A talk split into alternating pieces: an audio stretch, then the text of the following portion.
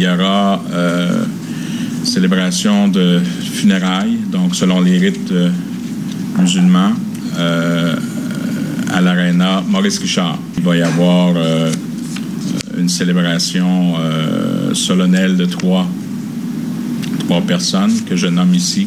Donc, M. Abdelkrim Hassan, Belkassi Khaled et euh, Abou Bakr Tapti.